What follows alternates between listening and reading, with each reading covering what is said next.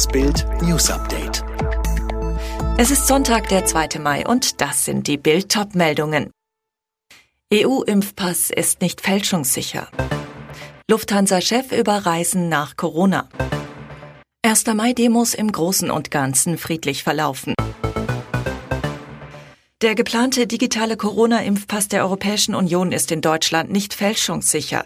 Laut Welt am Sonntag plant das Gesundheitsministerium, dass die im gelben Papierimpfpass eingetragenen Impfungen in Arztpraxen, Impfzentren und Apotheken auf den digitalen EU-Impfausweis übertragen werden können.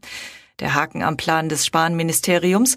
Die Eintragungen ins gelbe Büchlein sind leicht zu fälschen, sodass sich dieser Betrug durch die Übertragung dann aufs EU-Zertifikat ausweiten würde.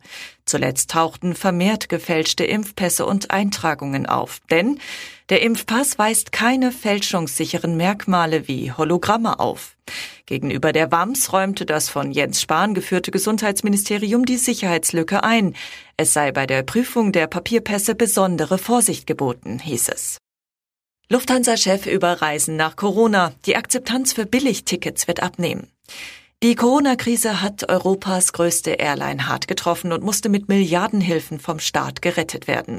Deutschland hält jetzt rund 20 Prozent des Aktienpakets. Doch auch bei der Airline ist die Hoffnung groß, schon in diesem Sommer wieder deutlich mehr Flüge an deutlich mehr Ziele anbieten zu können.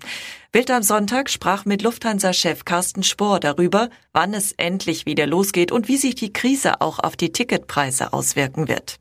Carsten Spohr, Lufthansa und Eurowings werden in diesem Sommer über 100 Urlaubsziele anfliegen. Das ist absoluter Rekord in der Firmengeschichte. Wir spüren jeweils einen Buchungsansturm, sobald Reisebeschränkungen aufgehoben werden. Die Menschen wollen endlich wieder reisen.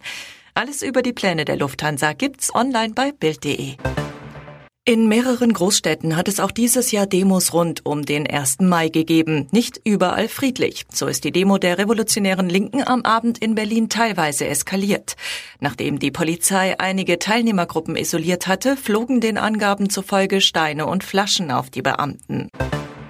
Angesichts der dramatischen Corona-Situation in Indien haben die Behörden den Lockdown in der Hauptstadt Neu-Delhi um eine Woche verlängert. Ursprünglich hätte der Lockdown in der 20 Millionen Einwohnerstadt morgen auslaufen sollen.